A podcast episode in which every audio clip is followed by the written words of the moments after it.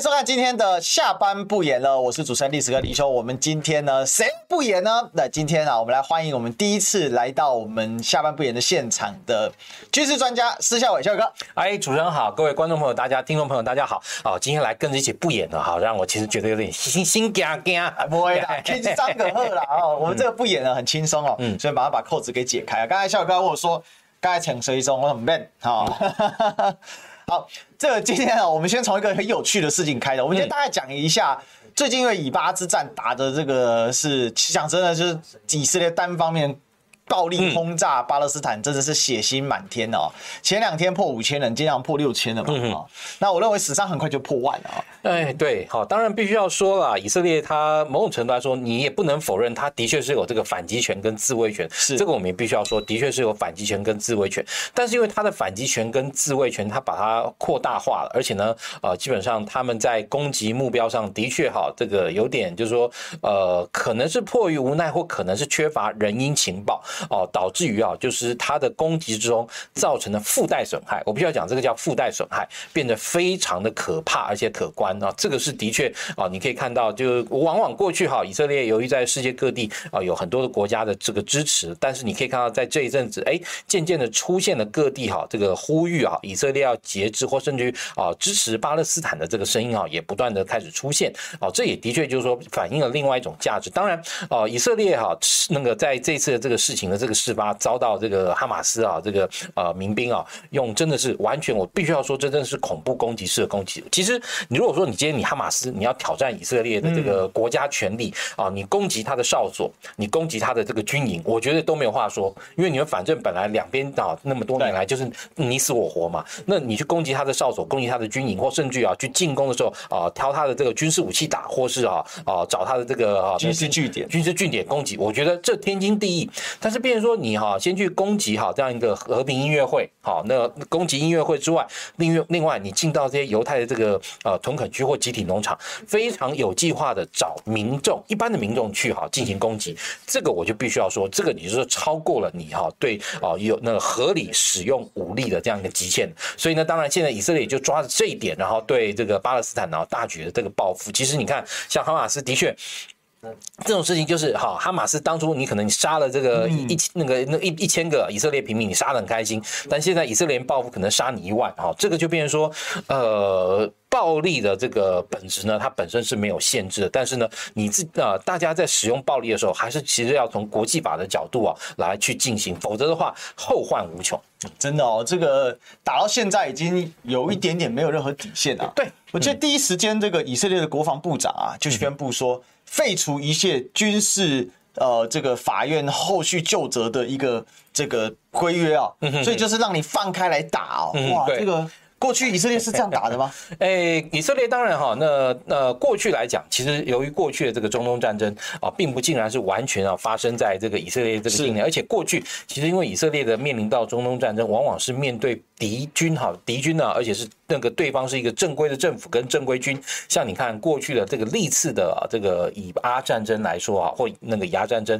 基本上都是以色列，不管你是对北边的哈这个叙利亚哈，或者说是攻击黎巴嫩或者旁边的约旦，或者是啊那个。南边的这个埃及哈等等哦，基本上你大概都是跟这些国家哈正规军去作战。那当然你说国家跟正规军作战，它的暴力等级可能会更为更为的这个呃呃比现在看到规模可能更大。但是不管怎么怎么说，你是锁定对方的正规军哈啊彼此之间进行攻击啊那。同样的，对方哈也对以色列来说也是攻击的这个军事据点，然后以及攻击你的这个正规军。但是啊，从呃大概一九八零年代这个加利利和平行动以后啊，比较改变的一点就是说，呃，因为过去呢哈，那呃以以色列来说，他可能面对是在黎巴嫩境内的这些回教激进组织啊，以及呢那些回教的这个游击队等等。那这些游击队跟好那个激进组织，他们对以色列的这个攻击呢，他们我们刚刚讲了他们的这个攻击方式就开始渐渐。走向这种不对称，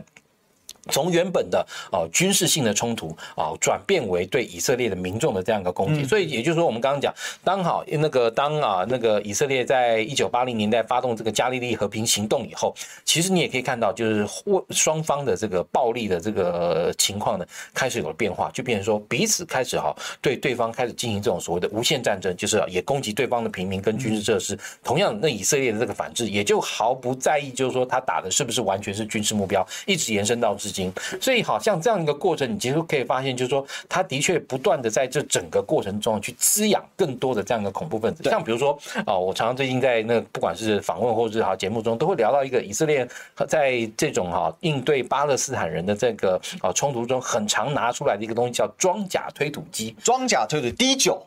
哎，对，装甲推土机，你知道，就是说他，我第一次啊，这个听到这玩意儿是怎么一回事？是以前在啊这个无啊无线电视台的这个老朋友，他有那个就去了一次这个呃离那个以色列哈那个采访，也进到了这个巴勒斯坦的这个那个自治区啊。当时来说，他呢就跟我他给我说，哎，你看看这个东西什么？我说，哎，那个其实就像一般好那个你他其实它不是那种小的小山猫前面带一个小推铲的那种那种那种推土机哦。以色列人的这种装甲推土机啊，是那种 Cat 那种大型。的做那种什么道路哈，那种开山的那种大型的那种呃推土机哦，然后前面有个非常大的一个铲斗，然后呢，另外它的这个驾驶者完全是用装甲哈防弹玻璃啊把它整个包覆起来的。他说你知道，他说你知道以色列怎么用这玩意儿？然后我说你说，因为我们没听过，当然就听。他说他说比如说好在当时哈，不管是在就是以色列这个啊境内，如果你碰到一个那个自杀炸弹客啊，因为其实大概在二十世纪的前十年哦，跟着二十一世纪。也就二零零零年到二零一零年之间哦，那当时的这个以色列跟巴勒斯坦的冲突模式就是，常常巴勒斯坦就有一个自杀炸弹客跑去以色列境内，然后引爆自杀炸弹，然后炸死一堆人。然后他说，当以色列人哈从这个自杀炸弹客的残骸判定了他的身份以后，以色列人做的事情就是开一台装甲推土机去把他家整个推平。我我觉得啊不好意思，要拆家报仇法，就我觉得这很让我当时听到说，我觉得很难过的一件事，就是你好，今天你一家一个家里面哈，就算好，这家伙他被吸，听起来很荒谬，但是被吸收，但是事实就是说，你的确是啊被被吸收了，你也的确是你你去做了这个对以色列啊非常不应该的这种暴力性的攻击，但是你的家人何辜啊？他这推平就是让他的剩下家继续当自杀炸弹客。对，其实真的就是这样。像最近你就看到，你就看到一个一个漫画，就讲到，好像他讲二零零八一个哭那个哭泣的这个那个巴勒斯坦的这个少年，然后看着他家整个就是旁边都是瓦砾啊这样子。然后到了二十几年后，到二零二三年，他成了一个巴勒斯坦这个哈马斯的战士。对，其实他这之间就是你知道，这些年来不断的在这样一个啊不断的这样一个冤冤相报，然后形成的这样一个暴力循环。所以你说今天以色列跟巴勒斯坦人之间的这样一个冲突有没有解？我个人认为哈，呃，可能哈，短期之内大概真的很难看到啊，有这样一个解决的空间跟可能性。那所以呢，我会觉得今天我们是那个不管在台湾或者在世界各地，我觉得我们尽量能够可能保持一个中立吧。当然，政府一定有政府的立场。是。那像甚至于你说像这个以这个美国啦或西方国家，因为他们为什么会对以色列啊这样一个无条件支持？当然，很大一个部分啊是来自于二战时期啊，以色列人被德国人杀了六百万人，然后导致于就是说。啊，那对于面对这样一个人类历史大悲剧，所以因此啊，这些西方国家面对这样一个问题的时候，往往会对以色列有比较高的宽容度，或是比较更愿意啊站在以色列的后面。但其实哈，也不可讳言的，就是说，这其实啊，也让以色列他们其实本身，像比如这一次他们在面对啊加萨地区啊所进行的这样一个报复行动来说的话，相对来讲也就更加的，然后这个呃把这个。武力哈啊使用的无限制化，嗯，其实我想这有几个背景啊，我刚才这个小伟哥已经把大概解释了一下，所以这个为什么是 endless？这我我补充几个，第一个就是说，为什么西方国家对于这个犹太人的这个包容度比较高？有一个点，因为当时西方国家的错误决策，大家见英国的首相张伯伦，他就是姑息嘛。我先姑息你，捷克被并吞，接着波兰被并吞。其实杀被杀最惨就是在波兰，波兰的犹太人。对，甚所以甚至于很多人会说，今天你以色列人把这个加沙这样包围起来这个方式，跟当年的这个德国在呃华沙设置的犹太隔离区有没有什么两样？嗯，其实说真的，还真的蛮像的，只差后面没有把他们送去奥许奥许维兹而已。这个当然了，这样讲，我相信以色列的这个代表处可能一定会很不开心。对，但是我们从我们第三者的角度来看，你们现在对加沙治理模式真的就是那个样子吗？嗯，对啊。那你们呃，当当时其实好要像比如说以这个呃巴勒斯坦来讲哈，他们从这个奥斯陆啊协议之后呢，说到这个哎怎么反过来？哈，从奥斯陆协议之后，其实本身就就是我们刚刚讲的，就是本身应该其实是巴勒斯坦应该逐渐的朝向建国化，但是你会发现到今天呢，以色列它不断的透过它的这包含这个屯垦区啊，还有它的这个集体农场的不断的这样一个扩张的方式，一步一步的让啊巴勒斯坦人的这个生活的空间越来越小。对，其实如果说你今天你啊，我们今天二十一世纪，你现在把时间调回一百一十年之前，现在以色列这个所在的这个地方，其实绝大部分的土地是巴勒斯坦人的这样的土地。当然你说后来因为战后哈，那我们刚刚前面讲了，就是犹太人在啊欧洲哈被迫害的那么惨，而且其实有时候又讲到哈，有时候讲到这个地方可能有点政治不正确啊。你现在大家在这个时候，大家都说这个纳粹当时很坏，纳粹当时迫害犹太人，但其实在当时哈，欧洲有相当多的国家是。帮助德国人在清除境内的犹太人。最近有一个笑话，比如说加拿大国会找了一个这个二战的乌克兰老兵，算是战争英雄，结果后来被一查，哎。他竟然是乌克兰的纳粹啊！对，而且啊，我跟你说，其实啊，为什么有时候呢？大家我们记得两年前俄乌冲突刚爆发的时候，德国人好像对乌克兰的这个支持啊，一直相对来说是比较谨慎的。为什么？因为其实当年德国在乌克兰清除纳粹最大的帮手就是乌克兰人啊！对对啊，这个是大很可能很多人都很难去相信跟理解的一段黑历史。那当然，其实也因为这样，也更反映出了当年哦犹太人在那个欧洲哈所面临的这个无助哦以及哈那种全面性的这个。虐杀，像啊，其实有一部德国这个电视剧里面就点到点到一个德国迷你影集，一个五集的电视影像，那个温瑟格温瑟格法特，然后那个啊这部电影哈，那个那个这部五五个多小时的这个剧集里面就讲到一段，他们当年他那个因为主角是一个德国国防军的这个军官，然后呢，当时在那个乌克兰境内的时候，就碰到那个纳粹的这个党卫军来啊清理哈这个就是说抓抓出哈这个在乌克兰籍的这个犹太人，然后甚至于啊就是说啊当时这些啊德国人哈好或配合的这些乌克兰人是怎么样的这个形式？所以我刚刚讲就是说，哎，其实说真的啊，知道乌乌克兰人是怎么德性的这个人呢？这大概这个地球上大概是德国最清楚了。对，嗯，因为曾经穿同一条裤子啊。呃 呃，我大概不会这样讲啦。那但是不可否认的就是说，呃，今天我们必须要说，真的当年啊，犹太人在欧洲面临到的这样一个惨况，的确真的是非常的悲惨，几乎可以算是这个欧洲从呃从上到下每个国家都趁着这个纳粹来占领的时候，要要把他们那。那个赶出去，对，然后当然我们也不能说哈，有不能不能否认，也有很多的国家有那种发挥人性的光辉的，然后尽量的啊让好一些啊把他们有那个去那个隐藏一些犹太人，让他们能够哦能够好那个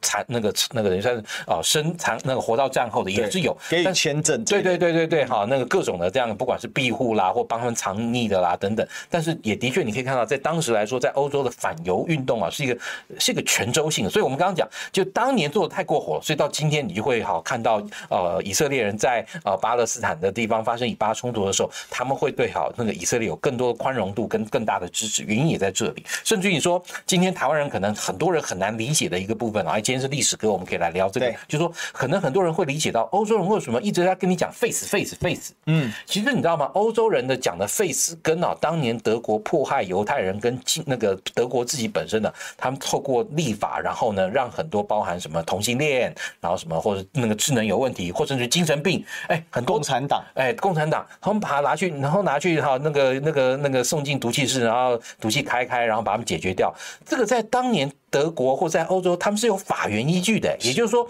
政府没有，他们说认为就是说，今天政府当年可以透过这样一个合法的程序，居然就这样剥夺了六百多万人的生命，所以今天要遏制哈这种事情再发生的唯一的方式呢，就是剥夺政府做这件事的权利。当然，我们也不可否认啊，就是说，因为今天台湾可能会跟欧洲面临一个完全不同的这样一个 face 环境，所以台湾人对欧洲的这个 face 的这个诉求可能很难理解，因为基本上台湾比较没有。经历过那那一种，就是说，哦，好，可以政府可以很合法就把一批人通通拉去，然后呢，通通丢进毒气室里面，通通毒这种这种过程，是因为我们在台湾没有发生过，所以我们可能很难理解。但是其实这种事情由于在欧洲真实发生过，所以呢，欧洲人呢、哦，他产生了这样一个 face。但是我必须说，欧洲的 face 的背景跟台湾现在今天所面对的这样一个死刑的问题是完全截然不同的事情，所以两者之间是不能够画上等号或等同并论的。嗯，是，所以我们可以看到这个俄乌战争，不是俄乌战的说错了哈，这个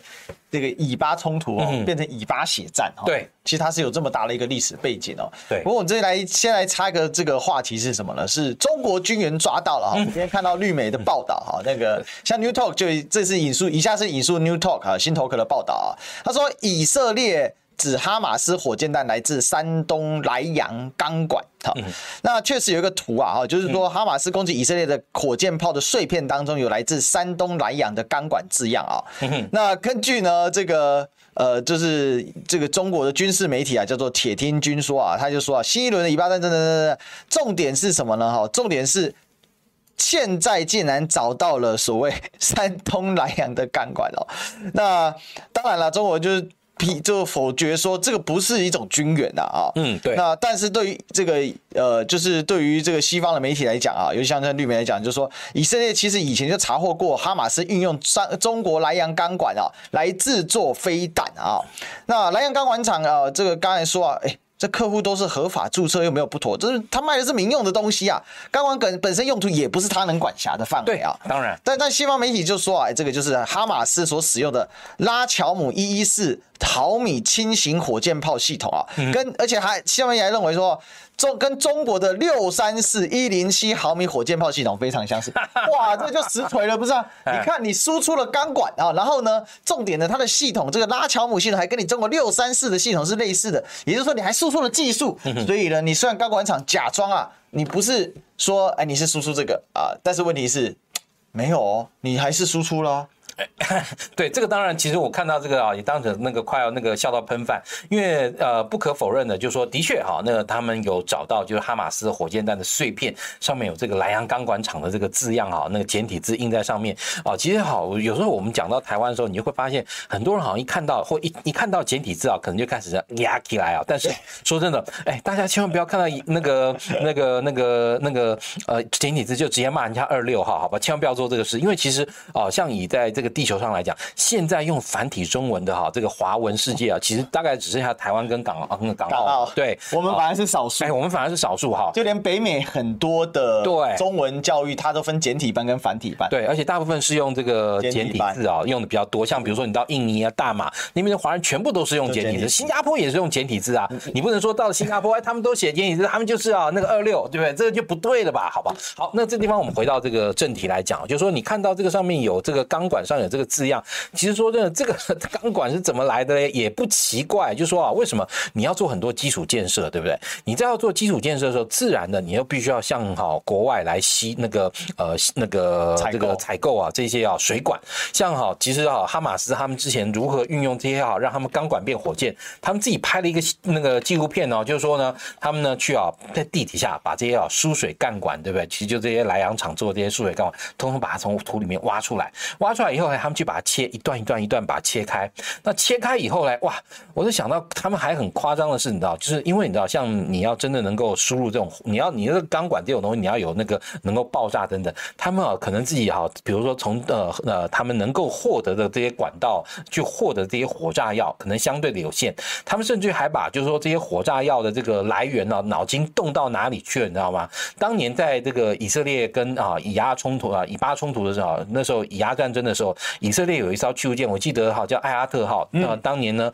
哦是这个可以说是第一艘哈，地球上人类历史上第一艘遭到反舰飞弹毒手的这个军舰，是以色列的军舰呢。当然，其实你要讲到二战的时候，也有更早，因为那时候二战的时候，德国人就有用滑翔炸弹去炸那个意大利的军舰，还真把它炸成了。但是滑翔炸弹它虽然也是无线电导控，但它没有动力推进。那那个以色列这艘艾拉特号，它是被那个冥河飞弹击中。冥河飞弹是有火箭那个哦是有这个呃推进器的，就是它可以好。射出去以后自己飞行啊，不好意思，对不起，对不起，居然把它给那个推倒了。所以呢，这个时候你说这个艾拉特号的确是第一遭啊，遭到这个反舰飞弹毒手的这个军舰啊，在人类历史上，结果哈这些哈这个哈马斯的这些潜水员还潜进哈，就是啊潜到水里面去找到这艘艾拉特号，还能去把它上面一些炮弹搬下来，然后搬下来之后呢，啊因为炮弹本身其实是密实的，也就是说虽然沉在海里的这个五六十年哦，它这个里面的这个火药，也就是我们讲它里面的黄色炸药，它还密封在。这个炮弹里面，哦、所以呢，他们外壳虽坏，内部还好的。对，所以他们还运用啊，就是一般而言啊，就是啊这种销毁火炸药的方式，你知道吗？然后就比如说在上面钻个洞或者干嘛，反正把它把它弄开，然后呢，底下用那个蒸汽啊隔水加热，就是用煮的方式呢，把那里面的炸药煮成啊那种就就煮成炸药浆，然后呢把它流出来，然后再把它灌到这个火箭弹里面，然后再把然后再把它去攻牙，你知道就是我们讲到那种用用那个水管攻牙的这个技术，然后呢再把它装进去，然后再把它那个密封，然后前面再加上隐性啊等等，哇！我跟其实我是看到他们也就是哦，为了这个要袭击以色列人，还真的是毛起来这样子搞。因因为其实说真的，以哈马斯来说，的确哈，他可可能哈，我们大家现在都说他可能从北韩啦，啊，可能从伊朗啦等等啊，有获得哈这个武器的这样一个进口，让他能够生产这样大量的这个庞大数量这个火箭弹去袭击以色列。因为像以这次他对这个以色列这个突击来说，今天很多人在这个呃事发当时就说啊，这个以色列的这个铁穹不穷啦，铁穹不行啦，啊，居然被攻破了。其实你不要说哈，以色列的这个铁穹系统不行，主要是哦，对不起，哈马斯他这次攻击的时候使用的飞弹的啊火箭弹的这个数量，完全已经压垮了好那个哈马斯能够反那个反应跟嘛啊跟跟压垮了以色列能够反应的这样一个数量。比如说今天我们啊这个拿一个。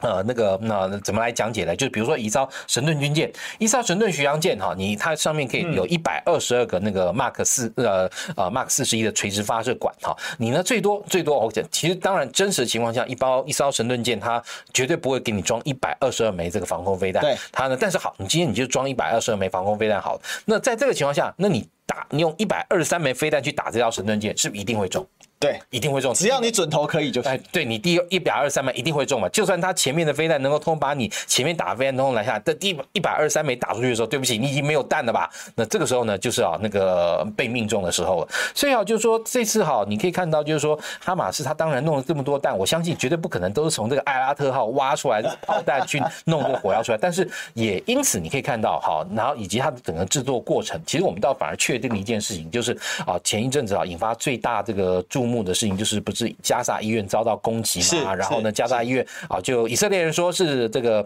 呃哈马斯做的，哈马斯就说不对，那绝对是以色列人做的。但你如果说从这个现场爆炸的这个那个环那个情况啊，第一好，因为如果以色列炸的话，以色列会用大概一五百公斤到一千公斤的炸弹，空投的那个啊空用炸弹装上那个 GPS 导引套件，那个五百公斤到一千公斤的这个炸弹炸下来，第一你整栋楼一定垮，对；第二命中点一定有一个很大的坑，就像。像那个，就像那个那个陨石撞地球之后产生那样一个陨石坑道，一定会有个坑在那边。其实你看它这个爆炸现场，两个都没有。嗯。只有燃烧，哎，对，只有燃烧。所以呢，从好哈马斯当初啊生产火箭弹这么克难的这样的方式来看的话，啊，那你说会不会是一颗火箭弹本来要射去以色列的，结果呢，在飞的过程中呢，然后这个产生了一些故障等等过，嘣就提前掉下来。我倒是觉得这个可能性哈，不能说没有，而且感觉还蛮大的啦。那当然，你就说像这样啊，就说啊，这个呃，这个就是中共军援吗？如何如何？拜托啊，你这个他把这个把埋在地底下，用这个基础建设这些水管啊，就地。取材拿出来做成了这个火箭弹，然后你可以把这个把它牵强成是这个北京军援啊，他们的话，那我就觉得这个有时候可能也太这个一些台湾的某些媒体啊，也就太讲究立场而不讲究真相了。是是，所以这个钢管的事情呢，真的是非常荒唐。不过。确实啊，真的被现在西方媒体都大做文章了。对，然后，但这也不是新鲜事嘛，因为我们刚才也提到嘛，早就已经有抓过，二零一二年的时候就就找过说，哎，原来哈马斯这样干。我大家都知道，哈马斯的飞弹就是土制飞弹。对，不过也必须说啊，哈马斯的飞弹哦，经过这几年，它真的是用血跟铁去换来的这些经验哦。那这边来请教一下小哥，就说这一次我们刚才谈到说，呃，这个卡桑，就是说这个铁穹有吗？它会失效，但是这个哈马斯是怎么知道说，我打五千发你就失效，还是长期实验来啊？我就确定你这个我超过这个量级，你一定失效。其实我相信啊，就是说他们哈会计算。每一个哈阵地以色列铁穹的飞弹的数量，是。因为其实铁穹那个不便宜哎，大家可能很难想象啊，就是说铁穹它其实本身我忘了它是一个哎，我一下我上次在巴黎航空展还看过它的那个弹，它那个弹其实哈它还不是以色列生产，它那个弹体其实是美国人做的，美国人做了之后卖给啊以色列人，但是那一枚哈这个呃以色列的铁穹的飞弹哈，就是说铁穹是一个系统，铁穹是一个系统，就是说它第一它是有一个哈这个啊也是有一个啊那个雷达，而且呢它这个雷达其实通常是。短距离哈，具有高啊那个追踪哈效能的这个 X 波段的雷达。那这个时候呢，他透过这个 X 波段的雷达抓到了这个呃以那个哈马斯射过来的这个火箭弹之后呢，他就发射铁穹去拦截它。然后呢，因为它本身啊，像哈马斯的这个火箭，其实它的弹道哈非常的固定，所以相对来说哈，你要能够去打它，其实并没那么难。嗯，所以也就是说，今天你看到哈，你像简单上就会说啊，你以色列不是也买了一大堆什么爱国者啊等等这些，你为什么不用把这些爱国者一起加去拦呢？拜托，一颗爱国者弹要多少钱呢？可能是呃呃上哎上千万台币啊，跑不掉。那但是你如果说像这个。呃，一颗铁穹大概可能哈，它的价格大概是两三百万台币的这样一个等级的话，虽然或者你就说啊，那你要花那么大的钱去拦一颗这个嗯哈马斯的这个火箭弹，不知道打到哪里。所以其实像以色列人来说，他们也不是毛起来把这个铁穹无穷无尽的射出去。比如说，当他追踪到这个哈马斯的这个火箭弹的时候，他们会算这个火箭弹如果会落入住宅区，就是比如说吉顶农场的这个住宅区的那一块的时候，那因为那时候掉下去可能会造成房舍跟人命的这样损失嘛，这个时候他就非拦不可。但如果他们算，因为他这个本身哈。哈马斯这个火箭弹并不是具有导精准导引的这个导引头，所以等于说有点像是天女散花，就像以前我们啊，我们国军研发那个叫攻略火箭。如果很多哈这个比较资深的哈这个啊军迷或者是观众朋友看过以前那个国军为了反登陆的时候啊，发射那个大量的那个攻略火箭，你知道那些东西射出去之后会打到哪里？其实啊，就在它那个距离那个当火箭烧完之后滑翔完之后掉下来，就那一大片。好，那如果说当他们确定就是说他这次射出来这一重火箭呢啊不会进入掉到那个可能只会掉到打到天里面去。他们也就不管了，因为还飞弹还是很贵啊。对，所以呢，这个时候呢，他们以哈马斯来说，他们就会啊去计算以色列有多少的这个阵地在他们的攻击区内，那这个攻击区它有多少哈？那个敌那个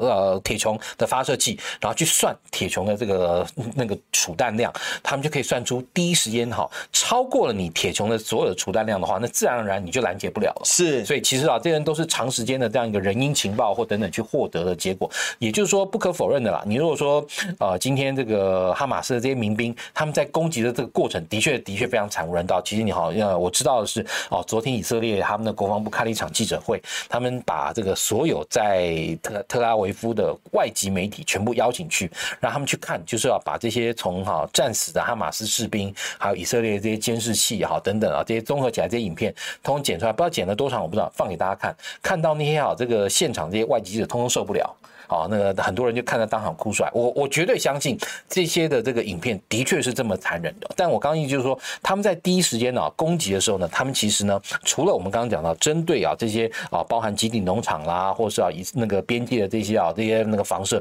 有计划的这攻击之外，他们其实也计算了这个好攻击区域之中铁穹拦截能量的最大化之后呢，然后超过这个量，你铁穹是拦不了了。对啊。所以其实他就是透过这种人因情报、过去的经验等等的收集起来。那我就是呢，很固定的，就像所以刚才像我在提那个例子嘛，你那个船一百二十三发，我都多打你一发。对，一百二十二个防空飞弹，我打你一百二十发，一定打得中，一定打得中。而且像以神盾舰来讲，其实好，如果你对这个神盾舰它的那个配弹哈有相关的认识的话，你真的知道你根本不用打到一百二十三发。像比如说，你现在美军的主流伯克级驱逐舰，它大概载弹量是九十六发哈，就是它九十六管。过去哈，以前那个。呃，那个那个神盾舰比较早期的啊，像这个早期的神盾舰，它呢像巡洋舰，为什么只有一百二十二管？但其实它前后啊是一个各六四管的配置。为什么会只有？应该是要有一百二十八？为什么只有一百二十二？因为它前后啊各好两好有用三管的作为一组去装个起啊起重机，那个起重机要用来再装填的。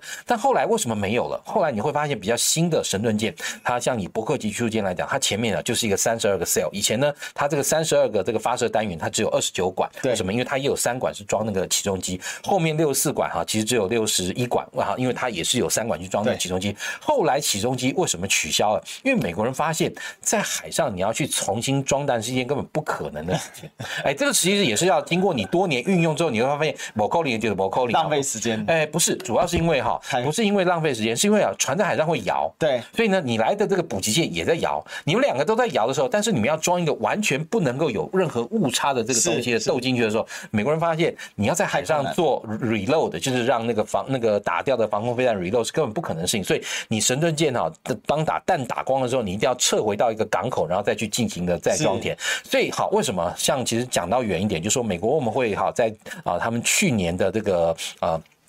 呃，就 CSIS 啊，也就是那个呃的这个兵推之后，发赫然发现一件事情，就是美国的确他可能哈，在这个第一那个他有足够的这个呃兵力，在这个西太平洋地区可以形成一个赫主战力，但是这个啊那个西太平洋这个赫主战力，他很可能在接战之后，他马上会面临到必须要撤出战场的问题，就是我们刚刚讲的，像为什么我们刚刚讲到，像以一般现在一艘九十六。个配弹的这个神盾驱逐舰，它其实上面也装不到这个九十六枚防空飞弹，它大概通常会有三十枚的战斧巡弋飞弹，然后会有八枚左右的 Astrag，也就是反潜火箭。你看这样九十六枚，你就已经减掉大概差不多三十三十八了，所以你大概其实真正能够拿来装防空飞弹部分，大概差不多是五十颗上下。嗯，那五十颗上下，如果你面对的是一颗哈这个非常难缠的这个弹道飞弹或是反舰飞弹，假设说你是两颗飞弹哈，两颗防空飞弹去打一颗啊弹道飞弹或是啊这个那个反舰飞弹的话，那你其实算一算，你在二十五六颗，你就可以干掉这条神盾舰。所以只要算把这些数字都算好，做饱和式攻击，就会再次重演这个哈马斯的阿克萨洪水的这一。对，其实是哦，像比如说我们台湾，我们也必须要去思考的问题，就是我们现在虽然有攻三，然后有熊那个有那个那个爱国者三跟爱国者二等等，但是如果对方也好经，其实我们这个数量哈，以及我们的这个社社工平台基本上都是都公开的。你说好那个。那个解放军如果真的要对台发动军事行动的时候，他不会去算你一个地区单位能够有最大的那个拦截量是多少嘛？所以他也一定会透过包含利用这个长城火箭哈，因为像中国大陆的这个长长城火箭还蛮蛮蛮让人头痛的。然后呢，另外再加上哈用这个地对地的这个弹道飞弹啊，或者是长城的这个巡弋飞弹，三个加总起来，如果超过你的这个防御能量的时候，那对不起，你就你就只能挨弹了。对，是好那。这个是我们前面那一段哦，接下来大家最关心的是，那以色列要不要进场打地面战？一直说要进，一直说要进场。那这两天有个大事情啊，就是哈马斯放了一些战俘，放了一些电脑战俘。那当然，这个报道又是两样情。西方媒体就引用这战俘，他说：“我经历了一场地狱啊。”那这个战俘本身说：“我在。”这个被俘的这个过程确实是个地狱，但是哈马斯真是对我还不错 哦，他并没有伤害我，但是就解读两样情啊哈。那不管怎么样呢，看起来这个情绪还是在堆叠，本来是要善意的，但是从我看了 BBC，我看了 CNN，他们都是以一个恶意的方式去解读。我是认为还好啦，对 CNN 的话，我相信大概可能不会太客气了。但 BBC 确实也是解读说啊，你就是一个恶，就是一个地狱哦，地狱之劫。嗯，好吧，那不管怎么样。为什么释放这些人质？其实就是一种谈判的前兆，希望透过人质的释放，而且他释放的是年长的女性，对，他想要告知的就是说我们是有还是的，对，我们还来对。那据这一些女性的整个完整的报道，如果大家去看的话，就是说在过程中没有受到伤害。他说，甚至有一些人质是被以色列的轰炸给打死的。那哈马斯基本上对他们还还 OK。那整体来讲是这样，他是希望不要进行地面战，哈马斯也不希望进行地面战。对，但以色列目前呢？上层是很希望地面战，对，可是又说，哎、欸，我们现在暂缓或有限度的哦，还没有全面性的。目前集结了三十六万到四十万的大军，嗯嗯，想要进来哦。那我们也知道，整个加萨走廊的面积是很小，它根本没有办法给一个师给展开啊，它就只有两个半的台北市的大小，一个半的台北市的大小，而且重点建物又非常非常的密集，对，然后几乎是个绝地啊，哎、欸，很跟史达林格勒很像，所以哈，我说啊、呃，这个以色列人可能要记起他们老对头的这个在二战时的这个悲惨。教训啊！那当然，你也可以看到这几天也有一些新的这个新闻进来，像我刚刚出门前看到啊，以色列开始啊，在这个加沙地区啊，在空中大撒传单。哎，这个大撒这个传单的部分呢，前面几天呢撒的传单是告诉他们说，哎，你们要赶快离开这个北加沙，然后到南加沙去哈，因为留在北加沙你们可能会被怎样怎样怎样。那现在呢，现在看到就是说，在新的传单上面就讲说，哎啊，如果呢你这些啊当地的这个巴勒斯坦人啊，你要像啊，为了未来你要有安定的生活或怎样，你呢如果提供我们以色列军队哦最重要的人因情报，其实哈这个地方就点出来了。以色列现在可能在对北加沙地区说，我相信他们甚至可能可以透过他们的这个监侦的这个技术啊，把北加沙哈所有的这个大街小巷都已经完全可以模型化了。是，但是最难掌握的是啊房子里面的情况。第一，第二是房子下面的情况。因为呢呃当然了，那现在这个哈马斯也都号称说啊，他们在这个呃北加沙地区啊有这个总哈长度加总起来一千多公里长的这个地道，而且这个地道啊，其实也是这一次哈马斯为什么能够哈这次发动这个奇袭中一个非常重要的一个因素啊？为什么呢？就是啊，他们利用这个地道把他们的这些装备啊、火箭弹啊等等啊，甚至于他们的这些突击部队啊等等，在地道中移来移去，让你以色列啊在外面啊其实看不到啊。那所以呢，就有哈导致了这样一个突击的这样一个发生。那地道当然哈，这个我们从这个越战的这个过过往历史来看啊，当年这个越战的这个地道的确也让这个高科技的这个美军啊尝透了不少的这个苦头。那同样的。到今天，你说一地道变成一个可。跨越的障碍吗？其实你如果说从这几年的这个军事冲突的这个过程来看，你不要说哈这个地道哈还会是个障碍，即便是好最基本的著名地战斗，其实对军队来说都还是一个很大的一个障碍。是，因为怎么怎么说呢？以军队来讲，如果说你今天你要进行这个逐屋扫荡，你如果你能够先知道这个啊建筑的楼面平面图，哎就算了，你还可以去把你的这个攻击部队，然后这个做最精简的运用。但即便是好，你能够做最精良的这个运用，还有一点哦，就就是啊，这个，呃。攻击的这个著名地，今天你破门那一刹那，人员冲进去。当然，你像以这个美军来讲，训练非常有素，你都已经知道这个破门之后啊，谁要站哪个位置，谁要朝朝哪个地方进行压制呢，都已经知道。那你说以美军训练这么精良，为什么在过去在伊拉克或甚至于在阿富汗的这个呃，就是那个呃清剿那个恐怖分子的这样的战争中，塔利班战争中还是有那么高昂的伤亡呢？对，所以他们算到，即便如美军哈哈那么有那么先进的这些武器等等，大概都还跑不掉四成左右的这个伤。伤亡啊，当然伤亡并不代表就是通通死光光啊。那你也不可能就是说，今天你每到进到一个房屋啊，你破门之后先丢一堆手榴弹进去，那万一里面炸死的是一堆老弱妇孺怎么办？其实今天啊，美那个啊，以色列要进军加沙，他可能最大的困难点也就在这。他如果真的攻进去了，他势必要在北加沙进行一个非常彻底的。每一层逐层哈逐屋进行这样一个逐屋扫荡，但是如果在这个逐屋扫荡的过程中，你真的毫无悬念的，就是一定会造成平民更大规模的附带损害。那这个时候，以的以色列能不能够顶得住这个国际压力？因为其实你看到今天哈，那以色列它对加萨北加萨地区，它还是以空袭的为主，那空袭就已经造成这么多的这样一个伤亡，然后而且其实大家可能很难想象，这些人技术上来讲，这些人是以色列人哎，嗯。因为加萨它本身它是一个自治区，也就是它其实，在加萨的巴勒斯坦人技术上来说，他们是以色列的国民哎，因为他没独立，对他没独立哈。那那那那那你以色列这样子在那那个对这样。这个仗都已经打到这种地步了，那你如果说真的打到地面战，甚至你还有这个地道的这个呃这个清扫战的那个时候，那这个时候你以色列是不是自己本身的部队都会有非常高昂的伤亡？这是一件很可怕的事情。所以为什么以色列现在等于说，我觉得他的这个呃姿态做足，然后他包含你看还撒这个呃劝降的那个传单，或甚至于告诉你说，哎，来这个提供我那个必要的人因情报吧。你提供我的情报如果属实，我保证你将来可以好安全的如何如何如何。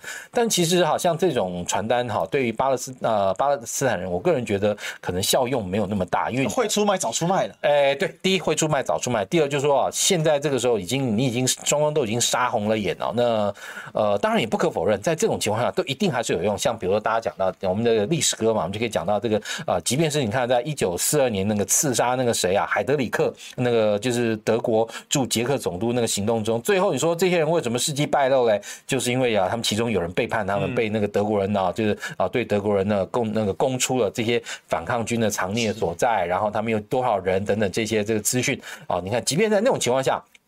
德国人对这个呃当时的这个捷克是那样一个高压统治下，哈，都有办法能够找到啊这种反抗军里面的背叛者。那你说巴勒巴基斯坦会不会有？我相信啊，跟着巴勒斯坦，对，巴勒斯坦会不会有？我相信一定也是有。但是你说是不是能够得到那么全面的哦，在这种地面作战中最需要的这种人因情报？那我个人觉得呢，不敢说完全没有，但是啊，显然会让以色列在进攻前必须要去多多加思考。像比如说昨天前天也有个讯息说，啊，以色列的这个。部队好，透过夜战啊去进行啊这个多点渗透攻击。这个多点渗透，以色列女兵打死了一百个哈马斯战士。呃，那个这个时候，他其实啊，以色列他透透过夜间呢去进行这样一个夜间搜索攻击的时候呢，主要是哈以在战术上来讲，那个叫做威力侦察，或者说啊就是战斗侦察。嗯啊，那个他呢要借由由这样一个哈那个入侵那个那个小单位啊渗透攻击的这样一个方式，去找出哈那个巴勒斯坦部队抵抗的这样一个强点，就是民兵的抵抗的强点。而且为什么要在夜里面搞呢？因为很简单，夜间的话，以色列它一定有技术优势嘛。因为以色列这些不那个阿兵哥们，一定是每个人都有配那个夜视夜视器材。那相对来说，巴那个巴勒斯坦的民兵可能就没有这么高尚那个的这个装备。那这种以色列人冲进来，我看见你看不见我，当然我的这个呃这个那个胜算是更高，而且呢能够啊更能够相对来说比较能够无伤的哈，然后达到我的战术目的。即便如此，以色列都还说他这个过程中有他们的有士兵阵亡。其实之前以色列一直都不讲他有士兵阵亡，他这次居然讲了他们也有士兵的这个阵亡，你就可以知道，如果真的一旦你打进去以后啊，那这个时候你这个伤亡率啊会会不会能够是成为现在以色列政府所能忍受的？因为其实现在以色列也有一些内部的一些反对的声音啊，就是说，哎，你以色列政府搞了半天，你纳坦雅胡根本也没有要跟这个巴勒斯坦人啊谈判的这样一个味道嘛，你一切都是要准备那个打仗。因为其实很多人可能又不知道，其实在好那个巴勒斯坦人他们发动这次突击行动之前，其实好纳坦雅胡政府已经那个摇摇欲坠，摇摇欲坠了。对啊，这个反而是他太贪腐了。呃，反而是巴勒斯坦的这个突击啊，让他能够哈那个凝聚国内外的这样一个那个聚合力，然后面对到那个今天巴勒斯坦的这样一个呃作为到今天哦，也如果不是因为这样，其实说真的，他大概也很难撑下去了。对，嗯，所以现在的这个阶段呢，哈，对于呃以色列来讲，有一点骑虎难下的味道，但是对。但是感觉国际的媒体虽然好像，尤其我讲不要国际，我们国家分两边来看啊。嗯，西方以美国盟盟为首，确实是支持以色列，很同情，但力道上落差很大。对，比如说像那个欧盟来讲，就谴责对于呃这个老弱妇孺的一种。攻无差别性的攻击啊！加沙医院的攻击也是第一时间就谴责。嗯，那更别说联合国的秘书长古特雷茨，嗯，他是直接公开就发言就批判说你这个对平民的这种攻击是不妥不妥当的。那当然，以色列现在驻联合国大很生气啊，直接呛阻说你给我下台。呃，但有困难呐，好讲白了，因为这个南方国家普遍上来说是支持巴勒斯坦的。嗯，那所以这个情势很复杂，我们大家讲军事跟政治是分不开的了。对，嗯，但整体来讲。就变成说，事实上是因为政治军事的实际的伤亡因素会动摇到政治的一个呃这个情势的变化。如果继续真的很血腥，对，可能以色列人自己都受不了，那也是有可能的。会不会现其实现在以色列社会，他即使他的兵几乎都是他就是民兵和他已经某种程度就是全民皆兵的这种状况了。即便是这样，其实以色列人也不愿意打那么血腥的战争，因为以色列也过了五十年没打那么血腥的战争。呃，这个部分哈，因为我自己没去以色列，我真的不能乱讲。但是我从呃从至少目前哈看到的各种这个基证来说，至少你可以呃或者迹象来看，以色列至少上下还蛮同仇敌忾的。为什么呢？因为毕竟他们是这一次的这个恐怖攻击的这个受害者，是，而且的确有哈不少的这个边界的，就是说在基辅农场这些民众，有些哈因为就这样遭到以色列人那不要跟着巴勒斯坦这样一个恐怖攻击中这样突击上升，那也有很多的他们的可能亲人啊等等就被抓去当成这样一个呃人质啊，那甚至于呃也看到这次啊，特别在那个和平音乐会里面有非常多西方人啊遭到啊这个。击杀等等啊，那我个人会相信啊，以色列目前它整个国家的气氛应该还是蛮同仇敌忾。嗯，但是我也相信，就是说从以色列的角度来讲，如果还能够有机会去谈，他们也当然会希望，就是说能够哦以和谈的方式来达到这样一个停火。那因为目前来说比较鹰派的是这个目前以色列政府的部分，包含他这个总理，还有包含他的国防部长，而且他的国防部长也那个放话说啊，这个战如果一打要打大概三个月，但是他说这个仗打完了，这个地球上。就没有这个哈马斯。哈马斯，说真的啦，我觉得要是能有这么乐观也就好了啦。对啊，那要不然的话，你说，哎，你们老是拿这个装甲推土机把人家这个整个家给推掉了，那理论上来说，把人家这个装装甲推土机把人家家推了，后面就不会有恐怖分子的或自自杀炸弹客啊？怎么越推越多嘞？对对，怎么越推越多嘞？对啊，所以那这个时候呢，你就变成说，好，以色列真的还是必须要去思考啊，如何的好那个呃呃实践啊，就是说当时的这个奥斯陆协议啊，让好以色列好那跟让跟着让巴勒斯坦人能够好真正这个自治建国，否则的话，你大概除非说好，今天在这个以色列跟巴勒斯坦这块地方，除非是其中某一个族群完全消失，否则的话，大概是呃只能说哈会继续没完没了下去。嗯，是哦，这个当然是说以色列好像准备去围场打猎，难得的西方民主社会会鼎力支持相助。嗯，哎。这个是一个悲剧啊！其实真的是个悲剧啦，现在真的是个悲剧。像你看，他现在已经整把整个北加萨团团围住，而且呢，即便是哈，大家认为说我不是哈马斯的，我跑到这个南南南加萨哈，那个希望能够啊这个到外面去。其实你看，周边国家也不愿意接受啊。为什么？因为其实哈那个。埃及呃，埃及啊等等，其实他们当初都已经收了很多的这些那个难民，而且你就必须要担心这个难民哈，这个放进来以后，其实也会有另外一个问题，就是如果当好呃治安那是其次问题啊，治安的问题啊，难民带来这个治安问题啊等等，我觉得那个在今天欧洲非常严重。为什么呢？我这个六月去了一趟这个巴黎去看巴黎航空展，我在巴黎哈待了五个晚上，我居然碰到两次扒手，很 很厉害吧？太扯了吧！五个晚上碰，我看最近凡是所有有去过这个欧洲的这些朋友，每个人的那种回。报那个情况，这一个比一个夸张啊！我们一个同业，这个因为他女儿是在长荣航空嘛，就跟那个等于说让长荣航空就让妈妈跟女儿一起去，然后可以在那边待个这个三天两夜。结果还进到回去哈，那个组员住的那个呃那个巴黎哈机场的希尔顿饭店进去以后，哇塞！嘿，女儿问妈妈说：“哎，那妈妈你有没有把这个这个箱子啊，那个保险箱搬动一下？”哦，没有啊，因为那个妈妈也是那个那个呃文文弱弱的，她说怎么可能搬动那么大的？然后打开看，里面钱没了啊！居然好，饭店保险箱里面的一百五十欧元摆在里面也会被人偷。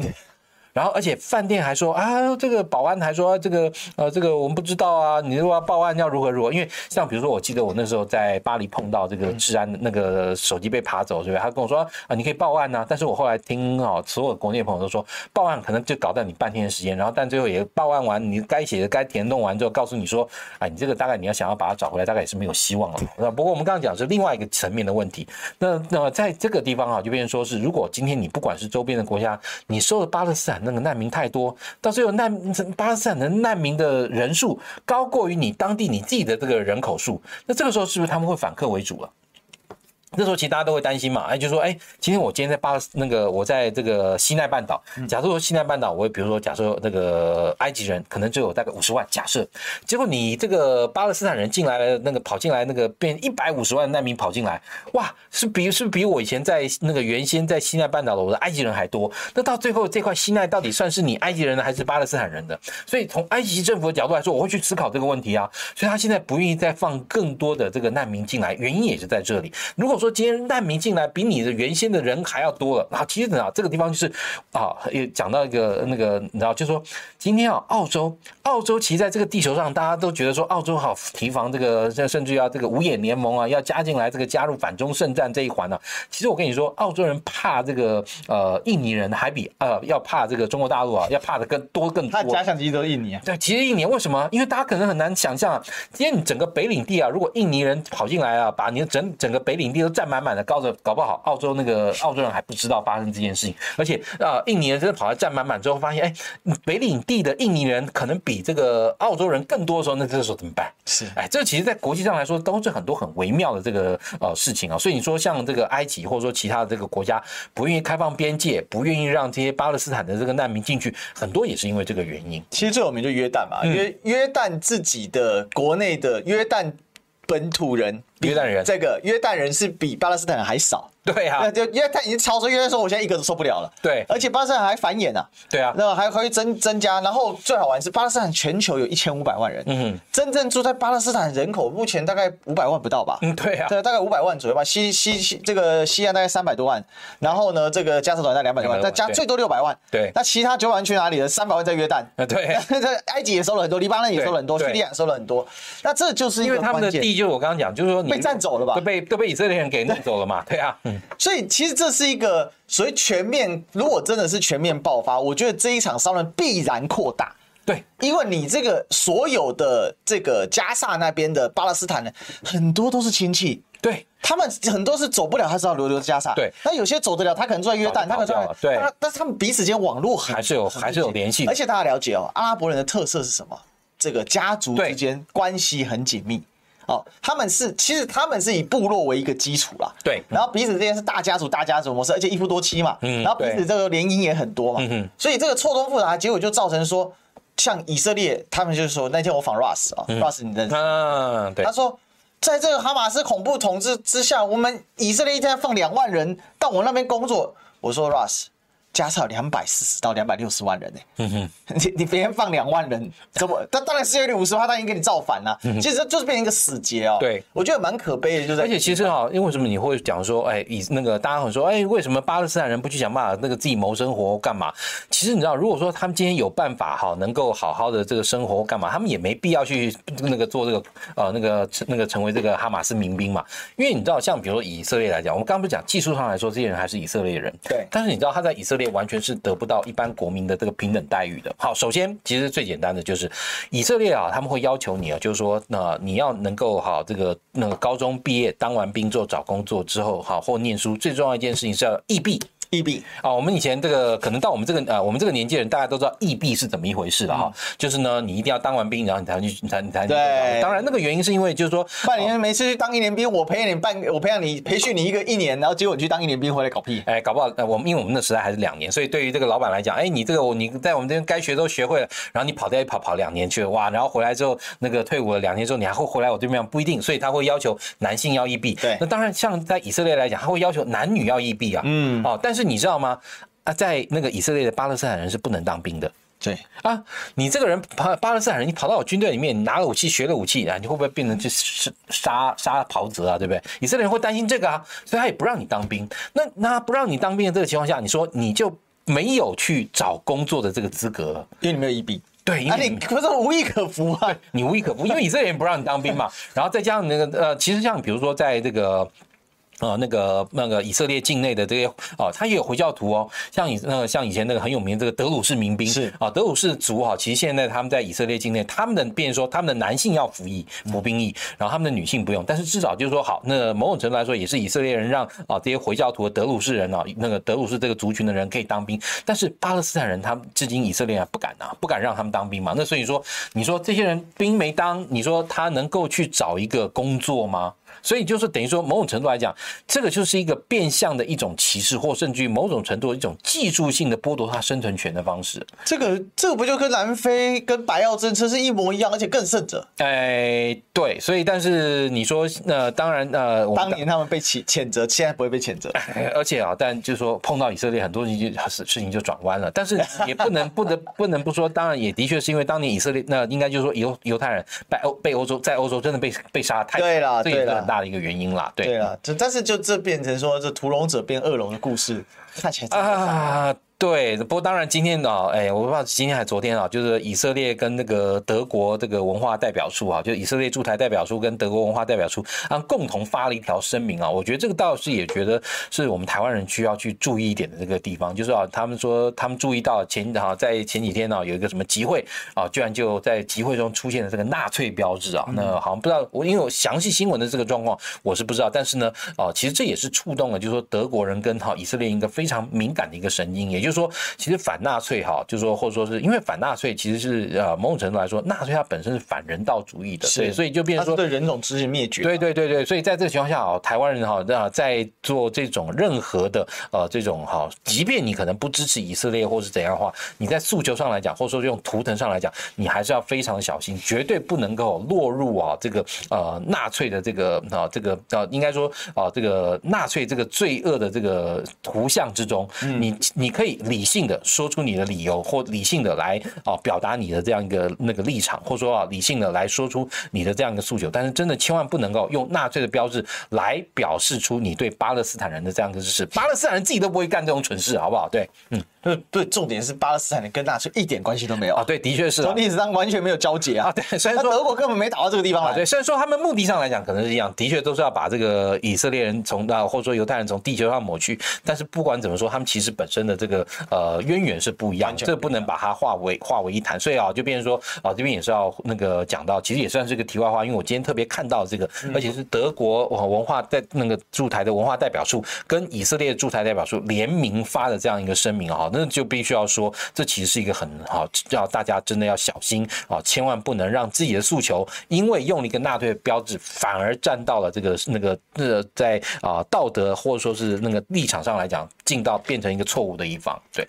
这次哦，我我觉得还有一个可以来延伸，就是说，因为我们看这个血战会不会全面爆发？当然，现在呃，我们刚才聊下来，感觉还是一个问号了，因为。评估很多啊、呃，我我个人其实觉得以色列早晚会动手，但是早晚要动手，早晚要规模，因为其实对于以色列来讲。今天很现实的一件事情，如果他不去把这个哈马斯彻底清剿的话，那你日后这个火箭弹还是破源源不绝的射过来，只是哈，变成说是以后你铁穹拦得了跟拦不了。那因为像铁穹来讲说，他们也发现啊一颗铁穹这个飞弹哈，三百万这样打上去，打一个这个呃那个一啊那个。巴勒斯坦人的土造火箭其实马其北猴啦，对、啊，真是马其北猴。所以说一颗五万块而已啊，对，甚至他们现在想说，哎，这个甚至要开发用镭射的方式，就好去来打啊。那这些都是方法之一，但是还是没有办法保证，就是说。你那个源头嘛，像比如说我们现在面对大陆的这个军事威胁哈，你可以看到这个军那一个很蔚为显学的这个源头打击，你一定要说要把源头的这个东西打掉。像比如说哦，大陆对台有一千五百枚地对地弹道飞弹，它不可能哈在第一时间把一千五百枚通通射过来，它可能是啊大概以两百枚上下为单位，分大概六到七波。那当然以我们来讲，我们可以打到前面几波，但是我们以现在台湾现有的不管是爱国者跟天空山来说，你面对这一千五百枚，早晚也会打完的一颗啊，对不对？所以那这个时候。你要如何把后面还没打的把它摧毁掉就很重要，所以以色列人现在想要做的就是我们刚刚讲这个叫做源头打击，把它呢还没有哈发射的哈，你要把它哦以及呢彻底的拆毁哈哈马斯这个战争机器，因为你如果不彻底的清剿，不把它彻底解决，它未来老老早晚还是要再射过来嘛。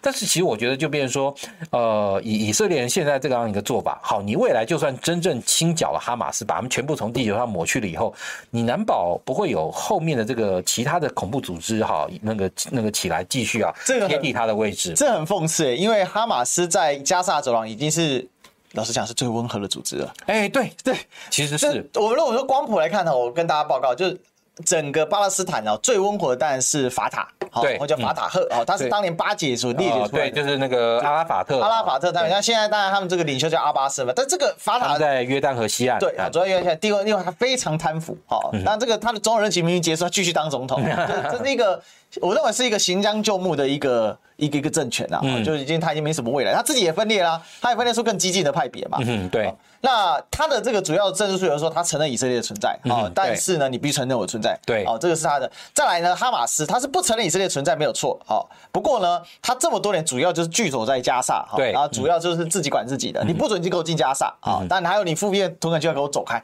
好，这个是一个点。但是整体来讲，因为毕竟哈马斯要负责是什么？要负责日常民生、民政啊、消防、警政什么，所以他已经稍微世俗化了。对，那更后面呢，我就去说上百个恐怖组织，对，那比较大号的三四个。像这些加沙医院，后来以色列就说啊，不是你哈马斯干的，对啊，不是你啊，但是是另外一个你们这更激进的这个组织干的啦。对，而且其实好，他们的之间在那些彼此的这些那个激进组织里面，还彼此彼此之间是可以平衡的。比如说，哦，像现在他们里面第二大的就是伊斯兰国加萨，是伊斯兰国加萨，大家都。看过以前伊斯兰国在那个伊拉克怎么搞，那才可怕嘞，对不对？对。然后或者说他们在叙利亚，那才可怕嘞。就变成说，但是哈，因为伊斯兰国加萨跟哈哈马斯间，其实本来他们也便是井水不那个，不能说就是啊，不能那个和平共存的，而且彼此是相互这个呃武力牵制，亦敌亦友。哎哎，其实是敌，其实是敌，也就是说敌多有少。哎，敌多有少。也就是如果今天你以色列政府真的把这个哈马斯给清理掉了，把他们通通给搞垮，让他们站不起来了，哎，到时候伊斯兰国加萨做大了哈，那我觉得你以色列边境可能更永无宁日。对啊，因为它更激进，对，更激进，所以在这个情况下。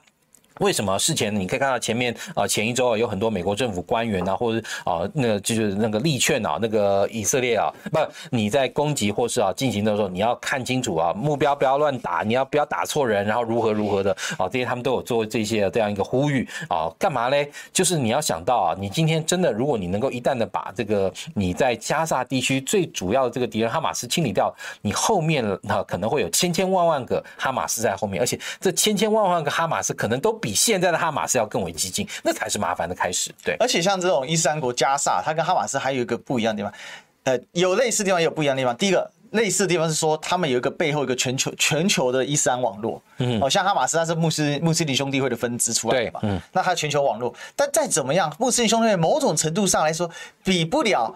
ISIS 这种伊斯兰国的这种全球网络更激进。对，其实这相同的事情发生在哪里？发生在阿富汗。对，阿富汗塔利班跟 IS 是不对体的，对，他们也他们也是警那个不是警匪不是彼此哈那个呃互相那个互相互相制衡的。当年塔利班被打垮的那个时候啊，那阿富汗这个 IS 这时候非常嚣张啊，对啊，壮大的不得了啊。就现在塔利班重新壮大，他其中中国要求他一个很重要的事情，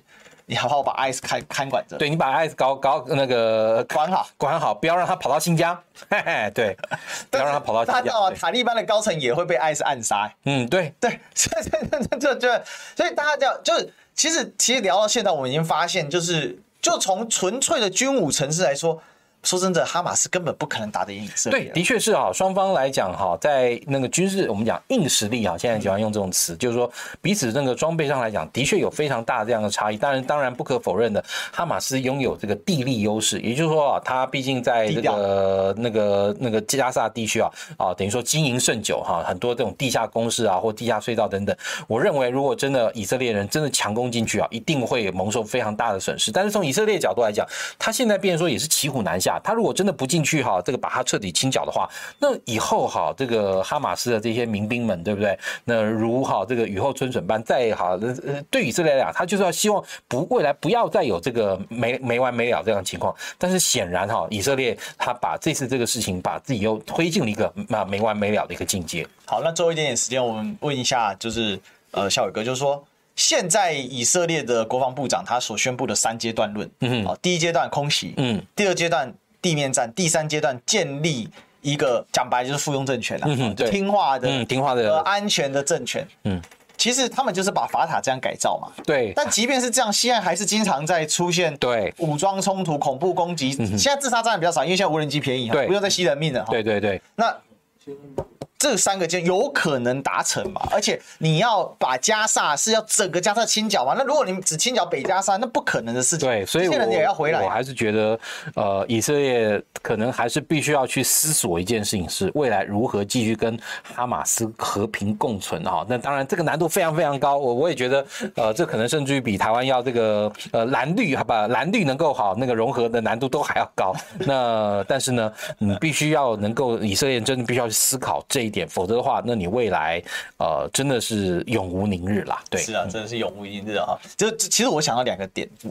一个是就是刚才我们讲的 ISS，那另外一个是什么呢？一个是一战跟二战的德国啊，对你你把他摁死，结果德国复活，来的更报复更凶狠。好，那第二个是什么？第二个是塔利班跟美国，本来美国是把塔利班列为。永不讨论名单，呃，永永不对话，对，永不对，不可能，你就是恐怖主义，你恐怖，你还炸了我两栋楼，你杀了我那么多人，接了。哎，没有没有，这个要讲，那个两栋楼不是塔利班炸的，是是那个底下的那个那个奥巴马，奥巴马炸的，基地组织炸的，但他们当时就把它归为后面就是塔利班嘛，对，他就意思就是说就是你塔利班支持，所以他可以打塔利班嘛。嗯，但是搞了半天，最后还是在卡达跟塔利班的办事处 对交换意见，然后怎么撤离啊，和平撤离啊，而且这还是哈是那个啊那个谁啊是哎我一下忘了，现在那个美国前总统叫什么？那个川普还是川普时代做的？大家我要搞清楚，要跟塔利班搞和谈是川普时代做的，好不好？最强硬的川普可以跟塔跟塔利班讨论。结果呢，搞到拜登哦，乱七八糟，荒腔走板。嗯，